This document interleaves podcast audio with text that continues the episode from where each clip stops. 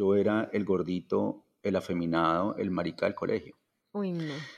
Sí, entonces, duro, duro, duro porque no me doy cuenta sino hasta después de muchos años de lo que eso generó en mí. Empiezas a crecer con miedo a expresarte.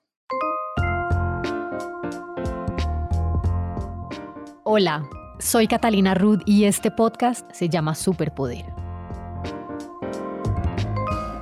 Conexión es algo que buscamos y necesitamos todos los seres humanos. Este es un espacio para conversar con personas que han aceptado mi invitación atreviéndose a cambiar el parecer por el ser.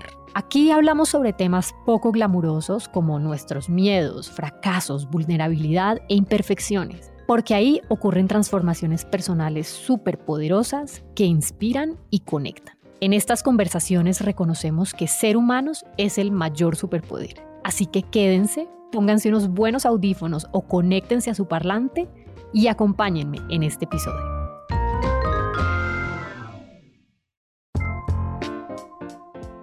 Bienvenidos. Gracias por estar acá conectados en un nuevo episodio de Superpoder y por querer dedicarle algo de su tiempo a estas conversaciones con gente bonita.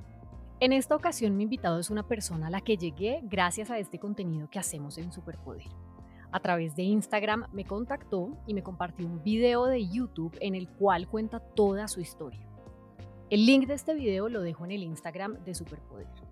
Es una historia de esas que dan vueltas, que tienen giros increíbles, con drama, con suspenso, escenas y personajes en varias partes del mundo, pero sobre todo me pareció una historia honesta y humana.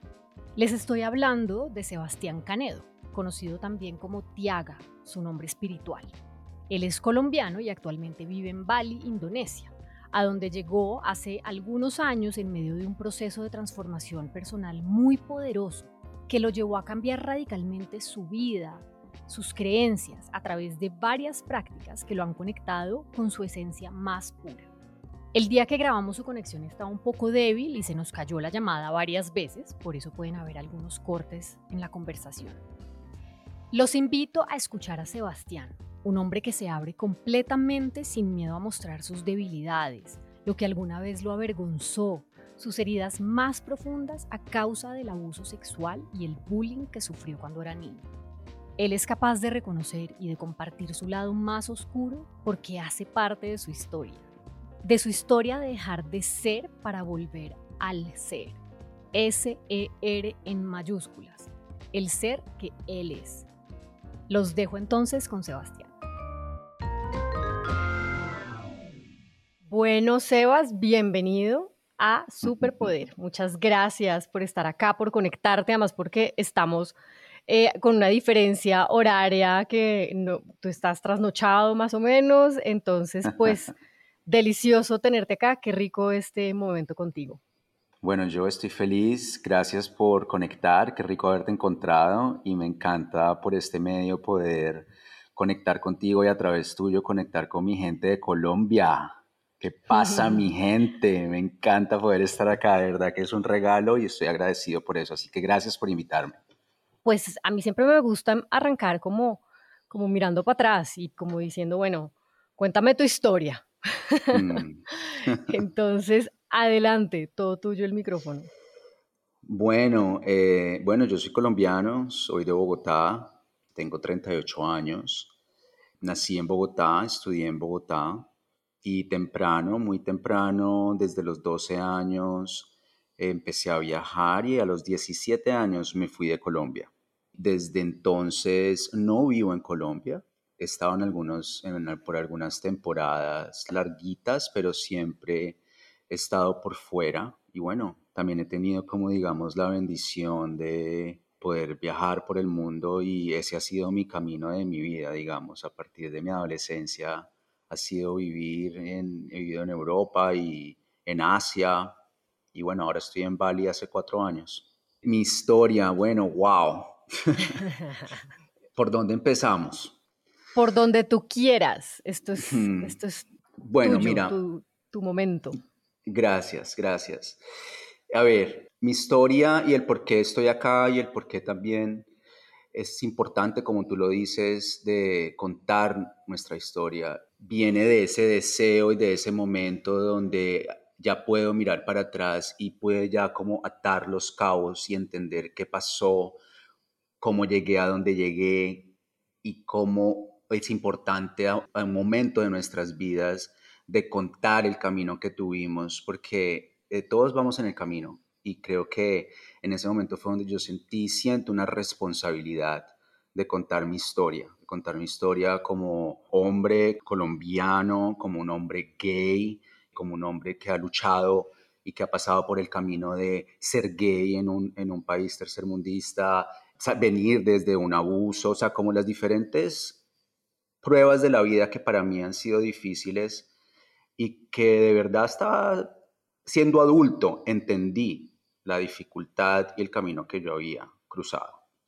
Entonces, bueno, yo crecí en un ambiente, mi familia, mi mamá, tengo una, una familia bella, grande, amorosa, pero nací en un, en un hogar bastante disfuncional, un padre muy típico de finca colombiano, de caballos, una madre más citadina, un poco como en ese ambiente, ellos no, no siempre era un ambiente, digamos, amoroso de familia, sino solamente cuando mamá estaba, pero muchas veces era como yo como hijo mayor acompañar a mi padre a la finca, estar en mi padre, con mi padre en su finca, ¿no? Y como ese no tienes que estar con tu padre, ver con tu padre. Ese era un ambiente tóxico cuando no era un ambiente familiar, porque era un ambiente donde venían los, los amigos del papá, donde tomaban trago, donde prendían el, el, asador, donde las mariachis, donde una cosa, donde la otra. Y en ese ambiente en el que yo crecí, pues estuve expuesto como a, a, un ambiente de rumba, de fiesta, de drogas, de pueblo,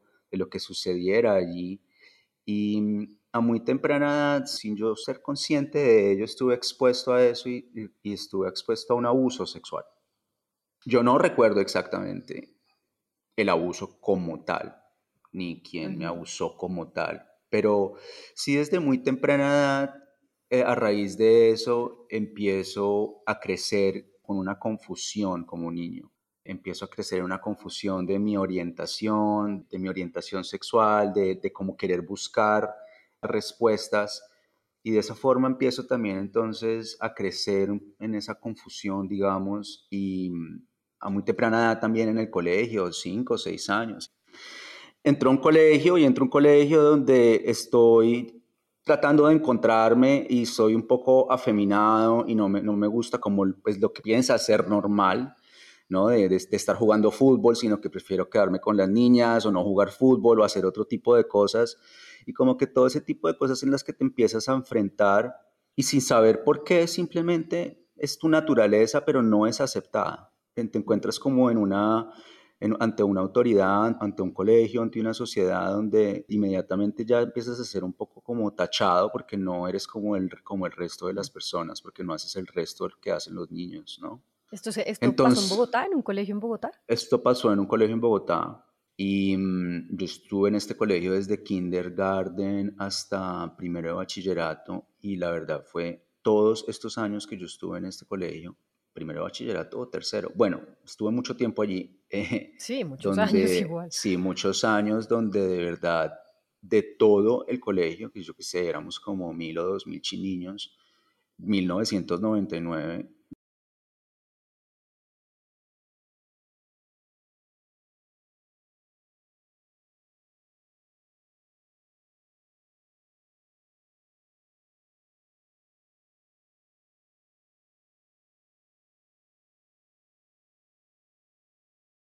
con miedo, tu voz, expresarte es completamente cancelado, es completamente bloqueado. Con miedo a ser tú. Con miedo a ser tú, con miedo a expresarte, con miedo a expresar tu historia, eh, con miedo a decir lo que quieres, lo que no quieres, lo que te gusta, expresar tus emociones, lo que sea.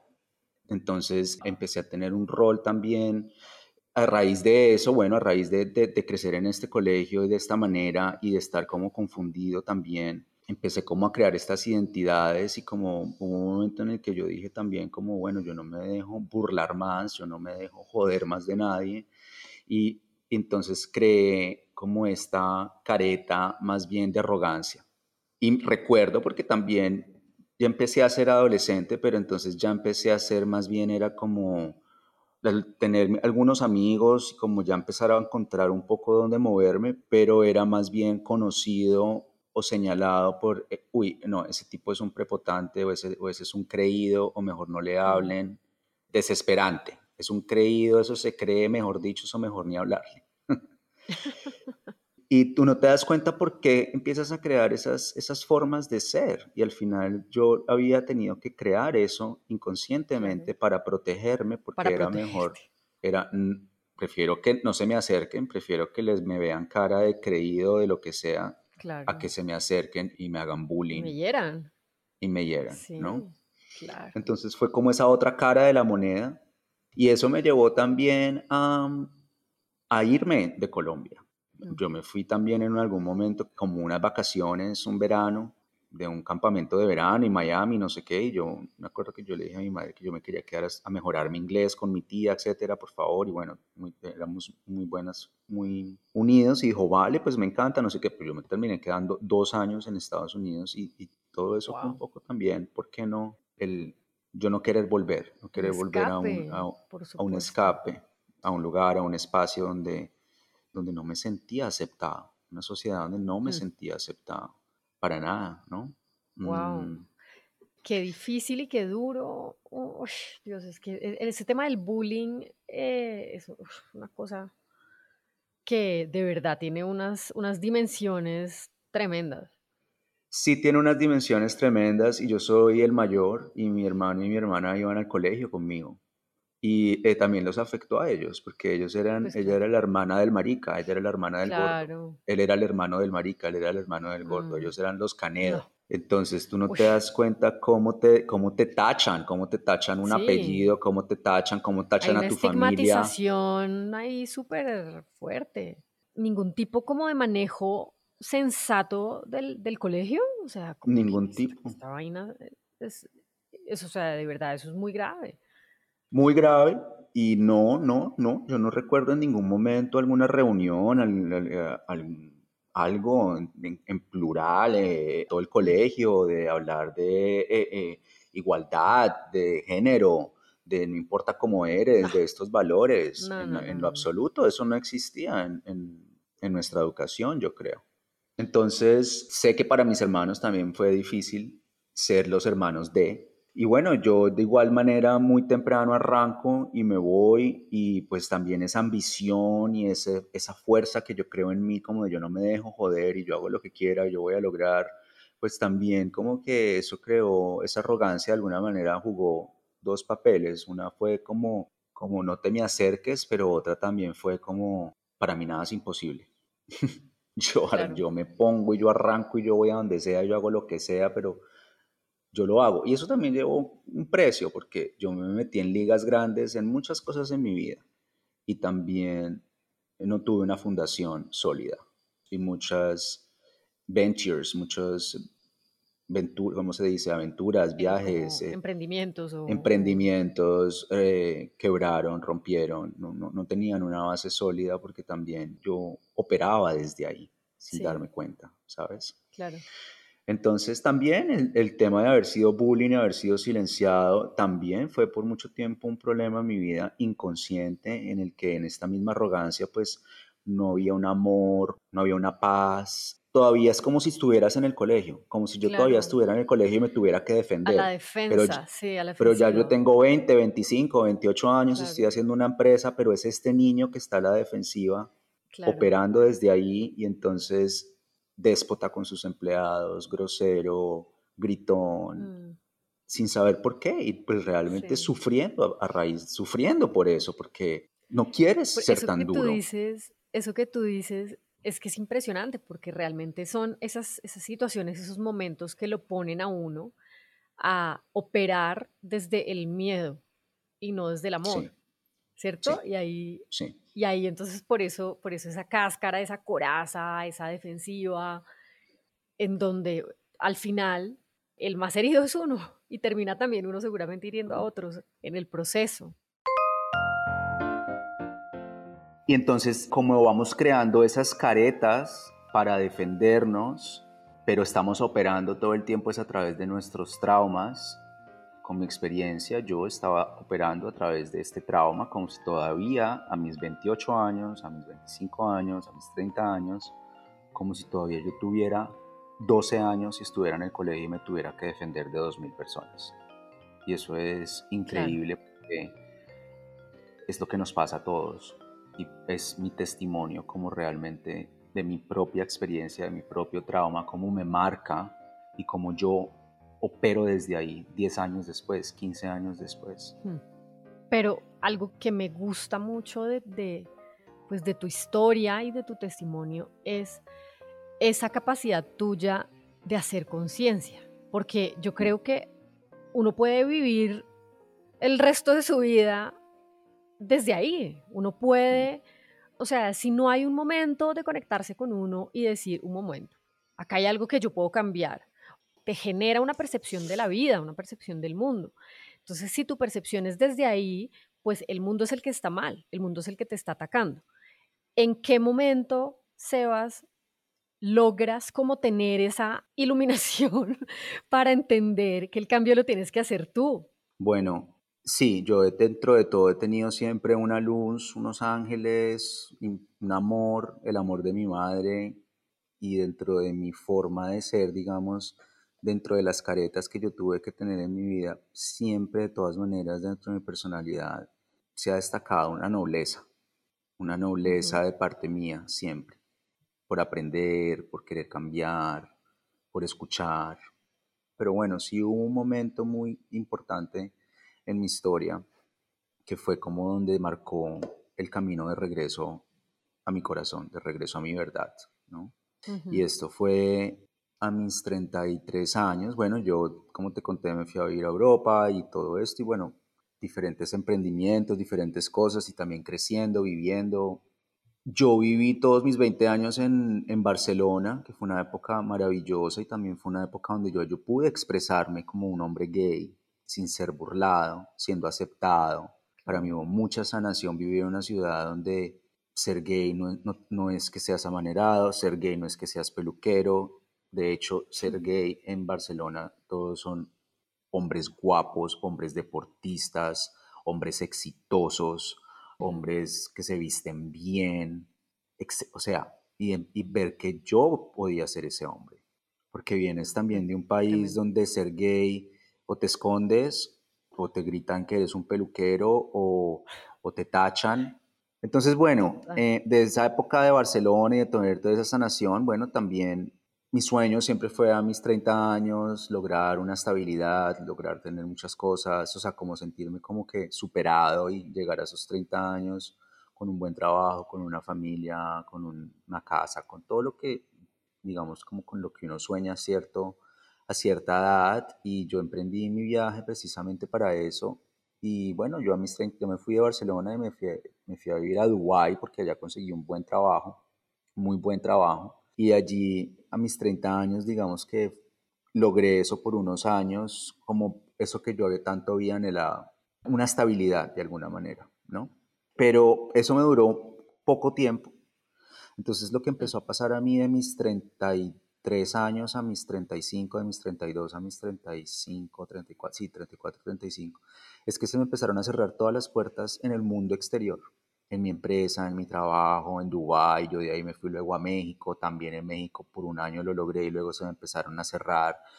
Mi pareja de cuatro años se me acabó, mi matrimonio se me empezó a acabar todo, se me empezó a acabar todo, todo, todo, todo. Y fue una racha yo tuve esa época de que le dicen como el The Dark Night of the Soul, como, ¿cómo se dice en español? Sí, como la noche oscura del alma. La noche oscura del alma. Y duró hasta donde yo me rendí. Porque a mí en Dubái la vida me quitó todo de alguna manera, y, pero no fue suficiente para que yo empezara a buscar hacia adentro. Yo, yo continué igual como un robot hacia afuera. Yo me fui a México y tengo que hacer plata, estoy haciendo mi empresa, yo soy un berraco, yo qué tengo que hacer, no sé cuántas tú, y yo tengo esa capacidad. en ocho meses de una vez, oficina en el mejor barrio, clientes, una cosa, la otra, pero de todas maneras operando en la misma persona desconectada, o sea, como desconectado con mi esencia, con mi verdad. Sí. fue como que en Dubái yo llevaba allí tres años, un excelente trabajo, todo, bueno, todas estas al final son historias exteriores, pero que la realidad es otra y fue como que yo digo que ese reloj de volver a mi esencia empezó ya a ser, le queda poco tiempo, pipi, pipi, y empezó como a, cerrarse todo en mi vida, pero yo a la primera cachetada del universo no me desperté, seguí operando igual, desembocado, me fui a México, todo. Segundo cachetadón, tampoco me desperté, me fui a Los Ángeles. Y allí mi pareja que amaba y que sí era muy importante para mí, se acabó mi matrimonio. Y es, ahí sí ya me di cuenta como que miro hacia atrás y fue la empresa, el trabajo, el socio, la pareja, el hogar. Y ahí me veo a mis 33 años en ceros. Y ahí fue cuando se derrumban todas estas identidades que yo había creado en mí. Y me miro hacia adentro y me doy cuenta de mi alma fragmentada. Me doy cuenta de, de todo, de todo el trauma, de todo el dolor, de cómo venía operando. Pero es en el momento en el que yo pierdo todo, en el que el universo me lo quita, ahí sí absolutamente todo. ¿Qué hace que tú definitivamente sí veas ya esa señal, que definitivamente tú ya entiendas que la vuelta no es más hacia afuera, sino ahora es para adentro? Pues 33 años, me fui de Colombia a los 17, hace tres años me ganaba 12 mil dólares al mes, vivía en un apartamento en Burj Khalifa, en Dubái, tenía todo, y de repente 33 años deudas, sin hogar, sin pareja, sin perro, sin nada. Y regreso a Colombia. regreso a Colombia sin saber qué es de mi futuro, a, la casa de mi madre, endeudado. No tuve de otra que ponerme a rezar. Prácticamente. Pero ahí fue donde se me derrumba todo y yo me doy cuenta que estoy roto por dentro y bueno, sí, una gran amiga mía que me conoció a mí desde, desde mis 18 años, que ella vio esa luz en mí, porque yo a mis 20 años yo tuve un acercamiento a mi camino espiritual. Yo también, fue muy cortica la historia, pero parecida. Bueno, yo como te conté, estudié en Europa, diseño de moda, están, hice todo, yo regresé a Colombia súper joven y habiendo estudiado en moda y en Marangoni y toda la lora y yo creyéndome de nuevo el mega diseñador. Yo llegué a Colombia yo diseñador de modas y una vez me invitaron al Bogotá Fashion Week y todas las modelos eran mis amigas, Natalia París, María Fernanda Yepes, no sé cuántas, eran todas mis amigas, todas mis desfilaban, con todas yo rumbeaba y, y de repente una amiga me dice, venga para acá, vamos a tomar ayahuasca. Yo me fui a tomar ayahuasca y luego me hice un ayuno de 10 días y yo en 3 meses, 4 meses me corté el pelo, me transformé, yo, yo, no quise volver a salir de rumba, yo no quise volver a hacer nada y una amiga me llevó a una academia de yoga y yo empecé a hacer yoga y a mí el tipo, me, el swami de ahí me dijo, ¿usted está listo para que se vaya para la India?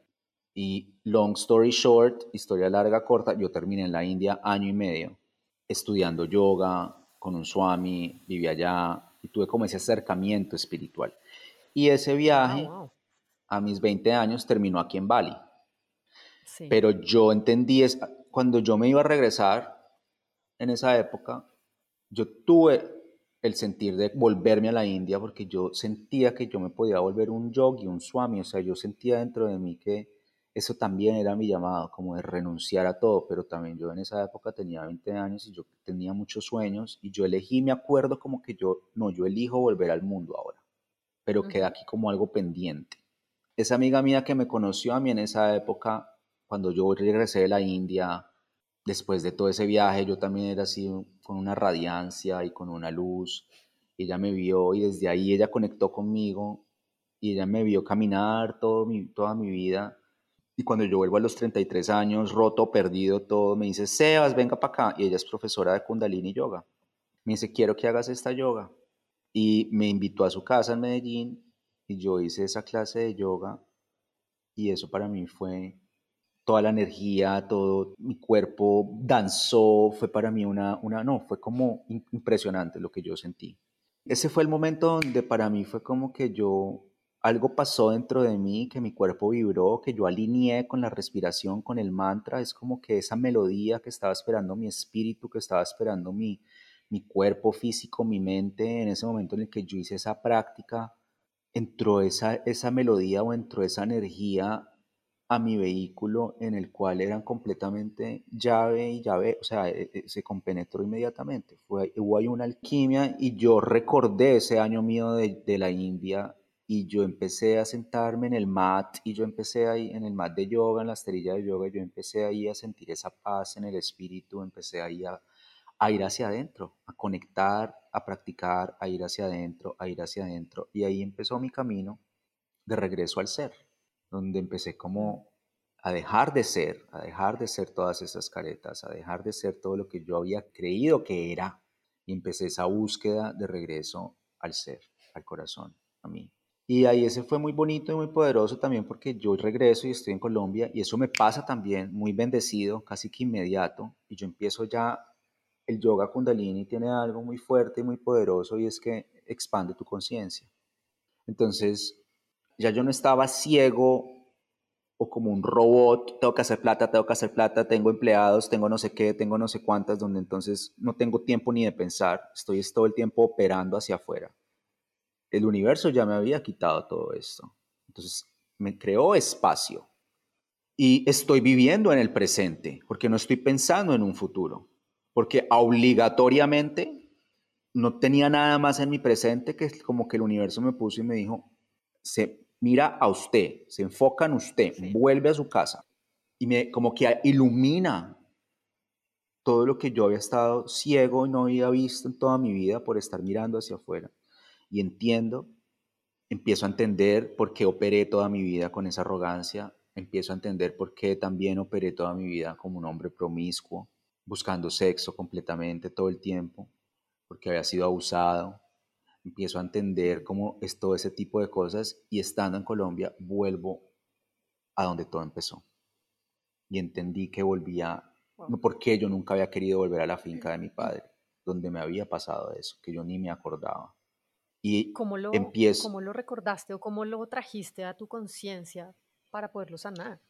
En esa sanación, en ese en el momento en el que estoy en el presente, estoy respirando, estoy practicando, estoy yendo hacia adentro. Mira, cuando nosotros, por eso es que, aquí un paréntesis, por eso es que vivimos dopándonos, corriendo, ocupados, porque vivimos huyendo de estar presentes y de estar en el cuerpo, porque en el momento en el que estamos en el cuerpo, en el momento en el que estamos presentes, nuestra realidad nos, nos enfrenta. Hmm. Estamos corriendo de no enfrentar nuestra realidad empecé con ayuda y sanación y terapia y tan, y, entendí, claro, porque yo, nunca me gustaba la finca, y, obligado, nunca me gustaba y no entendía por qué no me gustaba. Yo simplemente decía que yo no era caballista, que yo odiaba eso, yo prefería Girardot y las piscinas, que yo no era de finca de frío y de caballos y de ruana y de rancheras. El rechazo a eso era lo que eso había representado en mí. Entonces, el daño que me había hecho a mí. Entonces, empecé yo a ir a esa sanación y fui a, fui a la finca y hablé con mi padre y empecé como a esa sanación de volver a donde todo inició, a donde todo empezó. Pero esta vez fui, era yo ya un hombre de 33 años, donde prácticamente yo fui allí a rescatar a mi niño interior. Yo ya fui como un adulto a donde tenía que ir, a donde tuviera que ir, a sanar a hacer nuevas memorias, a perdonar, a enfrentarme a ese dolor, a enfrentarme a ese miedo, a hablar, a activar mi garganta sin miedo, a expresar. Y empezó todas esas activaciones, digamos. Y mira, en el camino, en el camino de sanación no hay otra sino volver a la raíz. Hay algo de, digamos, en tu historia y la manera como tú eres una persona que tiene como una intuición interior, una cosa muy, muy fuerte o no, porque es que, ¿cómo sabe uno? ¿Sabes? Es que, o sea, estoy tratando como de, de, pensar tantos procesos por los que uno pasa en la vida, qué tan fácil es distraerse y como irse a buscar esas respuestas a otro lado, todo afuera. Es increíble porque a ti, o sea, tú has vivido como 10.000 vidas y eso sí, por favor, yo voy a dejar el enlace del video completo con la historia y el testimonial de, de Sebastián porque es absolutamente tremendo e inspirador. Y esa fue la razón por la que yo dije, necesito hablar con este señor y lo quiero invitar a Superpoder porque él tiene una historia y un mensaje y él ve la vida desde un lugar que a mí, eso fue lo que a mí me atrapó desde el primer momento. Pero entonces, a donde voy, eh, que me fui un poco por las ramas, es, me llama mucho la atención esa, esa capacidad que tienes tú, esa intuición que tienes tú, algo, no sé, esa voz interior que te trae hacia adentro en los momentos en donde normalmente uno lo que hace es mirar para afuera, lo que dices tú, huir, escapar, buscar eh, más rumba o drogas o alcohol o, parche que te, que te saque, que te distraiga y que no te permita confrontar todo eso tan doloroso y tan incómodo que está pasando allá adentro, ¿no? Yo digo, de verdad, eso es Dios y eso es mm. las oraciones de mi madre y el amor de mi madre y de mi familia. Eso es amor. Porque eso es amor, eso es amor y eso de verdad es esa energía desde el corazón a través de la oración, de la fe, de que mi hijo se sane, que mi hijo encuentre su paz.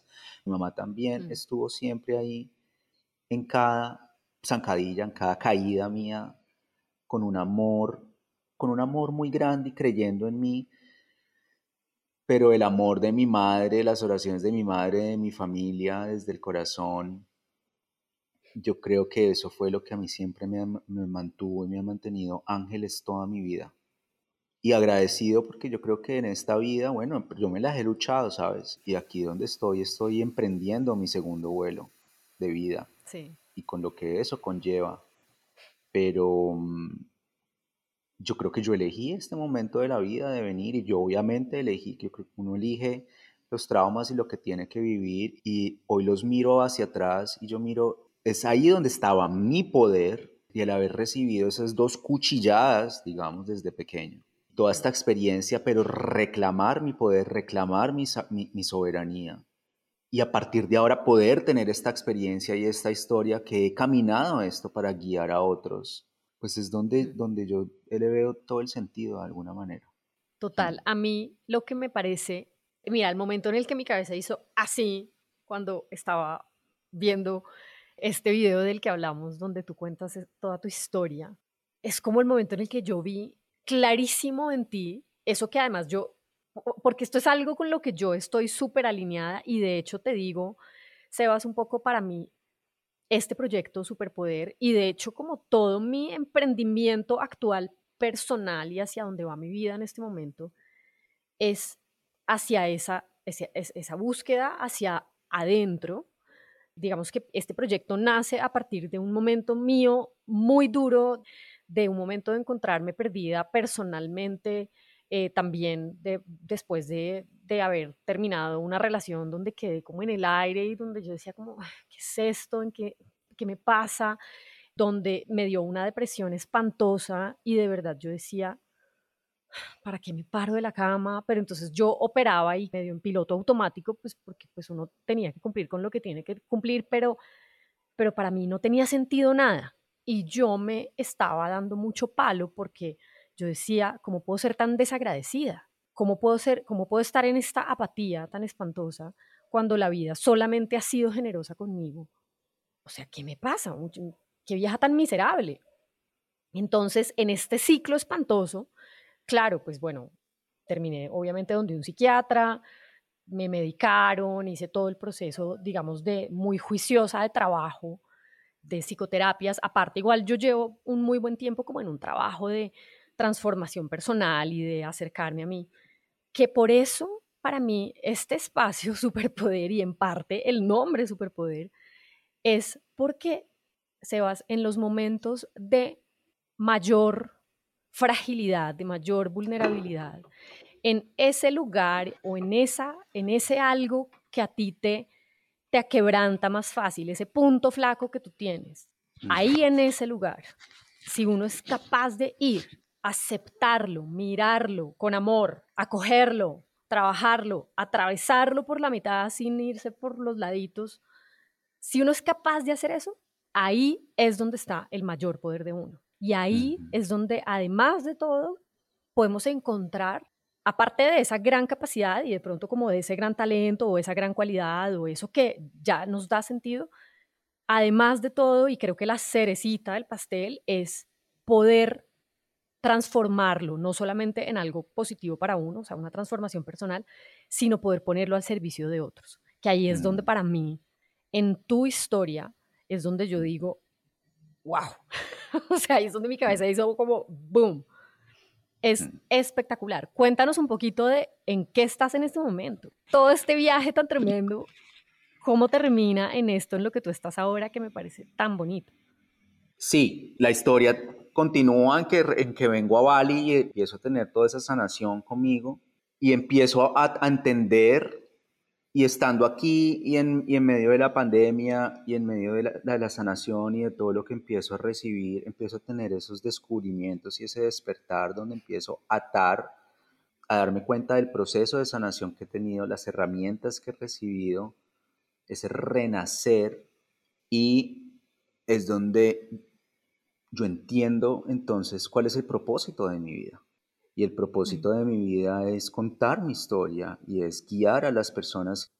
En todo este camino, lo que es poderoso es como que yo empiezo a tener toda esta sanación sin buscarlo, porque yo no llegué al Kundalini Yoga porque yo fui abusado y quiero sanarme y necesito esta práctica porque me dijeron que esto me va a ayudar. No, yo hice esa práctica y empezó a moverse una cantidad de cosas conmigo y yo me dediqué a hacer esa práctica y a estudiar esa práctica y hacer el profesorado y todo eso. Y fue hasta cuando empecé, después de dos o tres años de estar haciendo el Kundalini Yoga, y empezar a entender el contexto fue donde empecé a, entender lo que esta práctica estaba haciendo para mí. Y lo mismo fue con el Tantra. Entonces, alcanzamos a hablar donde te conté, donde yo empecé un momento de descubrimiento, donde yo dije, esto es lo que me pasó a mí, es como yo reclamé esta, este poder y esto es lo que yo puedo hacer para mi comunidad, ¿no?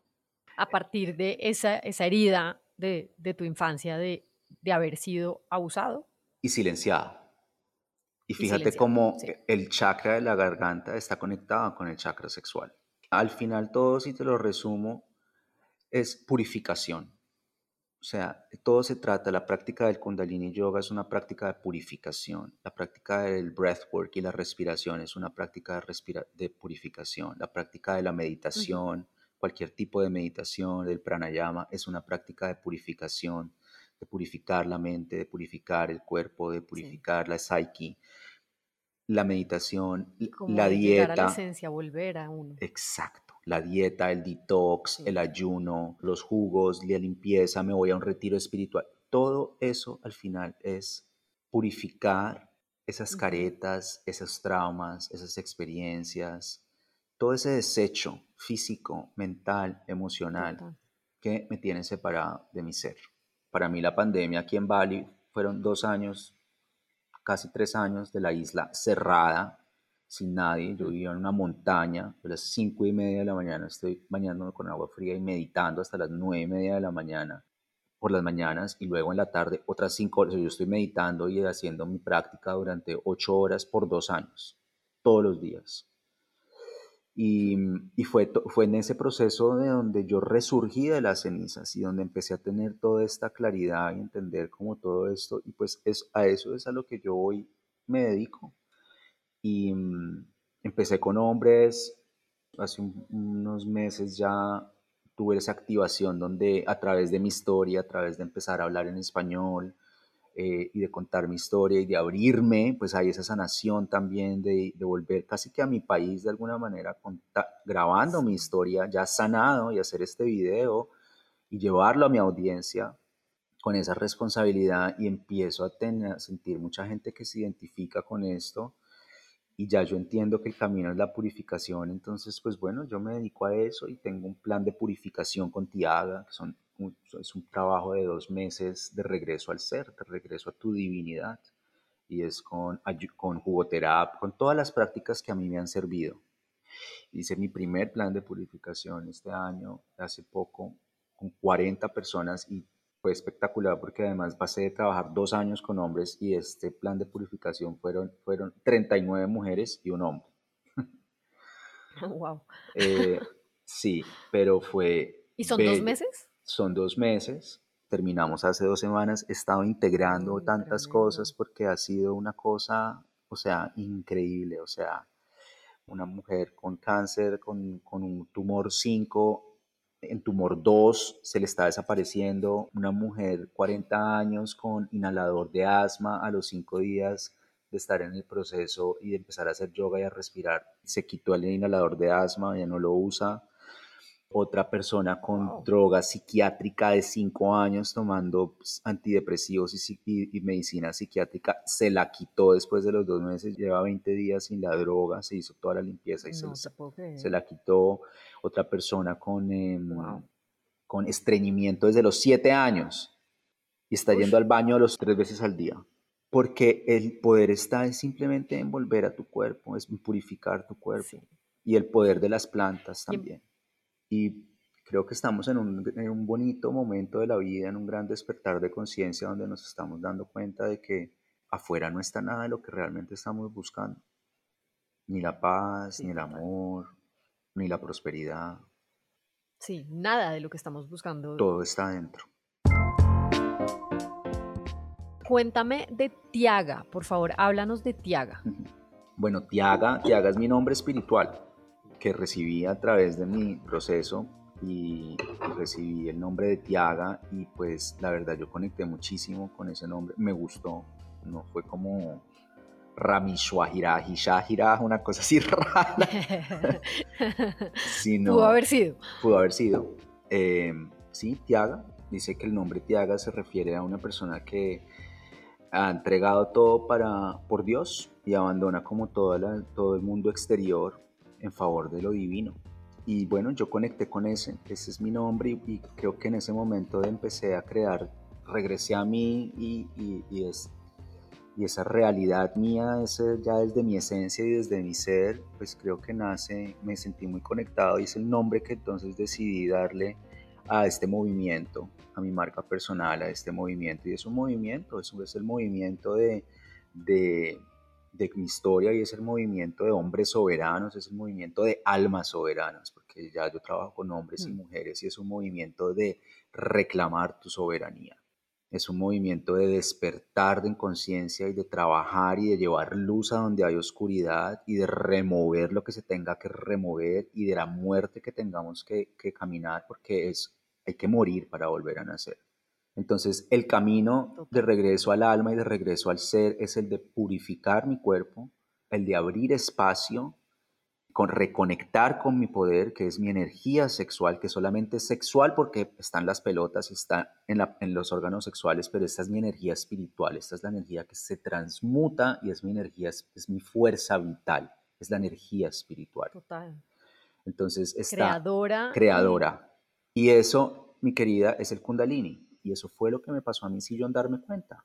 Yo de siempre estar con ganas de sexo, con ganas de sexo, después de yo haber practicado un año de Kundalini Yoga, yo un momento dije, Dios, llevo un mes sin masturbarme o sin querer tener sexo o sin estar con ganas. ¿Esto qué es? Yo 35 años, cachondo. Es que mi apodo, mi apodo era cachondo. de cachondo a Tiaga. En Barcelona, yo literal, el famoso porque era la cachonda. Lo que pasaba por el frente, mejor dicho. Sí. Eso. Pero es súper bonito porque es que uno las cosas las puede ver con la levedad. Y entonces es esto, ¿no? Pues este man, no, la cachonda. Pero fíjate en el momento en el que tenemos la capacidad de darle una dimensión diferente a qué está pasando, qué es lo que pasa, o sea, por qué, una persona se está comportando así, desde dónde está actuando. Y además, ¿qué puede pasar adentro de uno? ¿Qué transformación se puede dar dentro de uno y luego hacia afuera? Porque lo estás poniendo tú también, entonces ahora hacia afuera. Y nace este nuevo personaje, te haga con una información diferente, o quizás es la misma información, pero canalizada de una manera diferente, trabajada de una manera diferente, desde el amor, poniendo ahí al mundo toda esta información y todo este ser, pero ahora esta persona opera de una manera diferente y opera desde ese amor y desde, desde esas ganas de ser y de permitirse ser, pero amorosamente, fluyendo, creando, reuniendo, tienes la capacidad en este momento de convocar personas para enseñarles esto que tú has aprendido y esto que tú estás creando, para que cambie vidas. O sea, nos hablabas ahora de personas que tenían unos temas físicos, unas condiciones psiquiátricas, unas condiciones médicas, físicas, que parece que no tienen vuelta y de pronto sí tienen vuelta. De pronto trabajando en nosotros, mirando para adentro, elevando esa conciencia, ampliando y, expandiendo esa conciencia, podemos cambiar cosas. Que yo creo que la manera como quisiera cerrar esta conversación contigo, Sebas, es, claro, porque tu, tu camino es una cosa, ¿no? O sea, tu camino te llevó a un montón de lugares, con un montón de personas, con un montón de situaciones y terminaste en Bali y esa es tu realidad. Pero pues nosotros los que estamos acá, cada quien en su casita, en donde esté, y si estamos, no sé, en Colombia, si nos escuchan en Colombia o donde sea, cada uno con su realidad, pues no quiere decir que no, yo tengo que votar todo lo que estoy haciendo y me tengo que ir a Bali porque allá es donde, allá está mi respuesta. Ese fue tu llamado, ¿no? Esa fue, esa es tu historia. Pero entonces, para aterrizarle un poquito al resto de los mortales, que también tenemos ese superpoder y de pronto no lo es, no estamos conectando con él o estamos medio entendiéndolo todavía, pero no sabemos cómo encontrarlo y cómo conectarnos con eso y cómo darle el mayor potencial a esa cosa poderosísima que tenemos y que podemos ser. Que desde tu experiencia, Sebas, ¿cuál crees que es como esa respuesta? ¿Cuál crees que es la manera de encontrar ese camino para todos nosotros?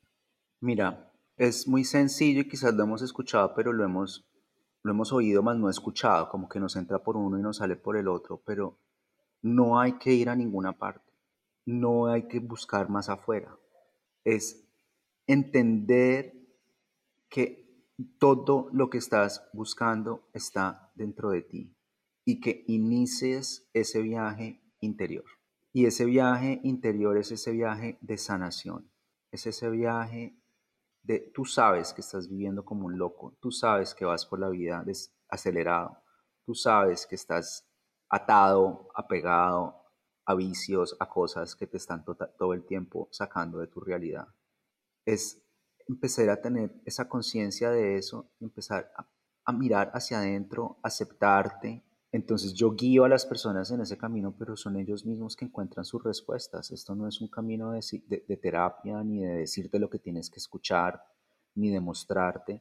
Tú empiezas a limpiarte, a sanarte, a limpiarte empiezas a llevar luz en donde hay esa oscuridad y empiezas a encontrar tus respuestas y pueden ser dolorosas, pero te empiezas a dar cuenta como yo de cómo estás operando y expandes tu conciencia y sale a la luz traumas y formas y patrones y los rompes y los sueltas y te liberas y te vas liberando y te vas liberando y vas floreciendo y vas floreciendo y ese magnetismo va creciendo y ese es el camino de regreso al ser divino. Para mí, de verdad, es que oírte a ti ah, me encanta porque me, me reafirma una cantidad de cosas que, que yo llevo como encontrando, descubriendo y, y yo misma reafirmándome por, no sé, el último par de años, tres años o algo así. Y pero mucho más poderosamente en el último año.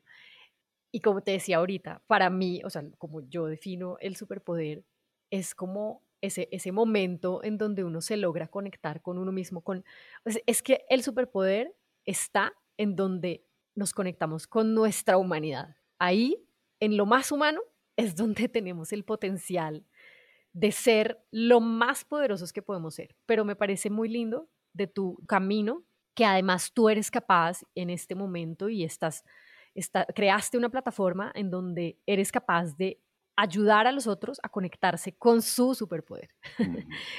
tú le, tú le entregas el poder a quien está caminando contigo y decide hacer este, este, este, este proceso contigo, que me parece divino, me parece que es como el cierre del círculo, ¿sabes? Perfecto, porque, porque ahora, como lo decías ahora, de alguna manera, en, no sé, sistemáticamente, mm, nos, nos han quitado el poder, nos han silenciado, nos han tratado de mantener controladitos. Entonces, en el momento en que reclamas tu poder, como, como lo dices tú, wow, te das cuenta de la capacidad que hay, de todo lo que puedes crear, transformar y demás. Pero el círculo se cierra cuando le das a otros la oportunidad y les permites ver ese poder en ellos. Porque en ese momento, cuando nosotros somos capaces de reconocer ese poder y de darle alimento a ese poder grande que tenemos cada uno de nosotros, nadie nos quita ese poder. A partir de ahí, es la soberanía de la que tú hablas, Sí, que me parece, que me parece, es que es muy bonito, es muy bonito. sí, Esto es, pa- para mí hace tanto sentido cuando te escucho hablar, porque creo que es una verdad muy sencilla a la que nos cuesta un trabajo tan berraco llegar, sí. pero es, es muy simple, ¿no? Sí, y es, o sea, yo quiero decirle a las personas que nos están escuchando, porque sí es posible, sí es posible. Tu fuerza, tu poder de adentro tiene la capacidad de derrumbar adicciones, miedos, embrujos, lo que sea de donde estés atrapado. Tiene la capacidad de romper todas esas cadenas, por más profundas que sean. Tu luz interior derrumba lo que sea. Sebas, pues mira, esto para mí, qué nota, qué felicidad hablar contigo, de verdad. eh, tenía muchas ganas de, de tener este, este encuentro. Gracias por conectar conmigo, por querer conectar también con quienes nos escuchan. Eh, creo que tu historia, tu testimonio, tu capacidad de, de, haberle, de haber dado todo este, como, como de haber timoniado tu historia de la manera que lo has hecho, para mí es algo súper bonito y súper inspirador. Lo fue desde el primer momento y te lo dije.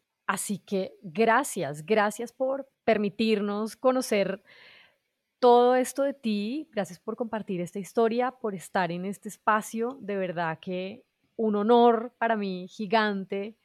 Y, y es que esto es para mí, eso para mí es el superpoder. Por eso yo sabía que contigo tenía que sentarme a conversar. Gracias, gracias a ti. Y mira, para eso estamos. Yo, obviamente, sin duda, inmediatamente te dije que sí, porque estamos aquí es por, por nuestra gente. Estamos haciendo esto es por nuestra gente y qué belleza y qué bendición. Y fue realmente para mí también mi intención de hacer- contar mi historia ya desde la sanación en español y ponerla en un canal público. Y gracias porque, porque la intención siempre fue llevar esto a Colombia, a esparcirse el mensaje allá Total. eh, Y es que hablar sana, lo que tú dices, la importancia de contar la historia. Es, o sea, para mí eso es eso total. Yo reconozco eso total. También por eso es que abro estos micrófonos, porque creo que escuchar las historias de los otros nos hace saber que no estamos solos.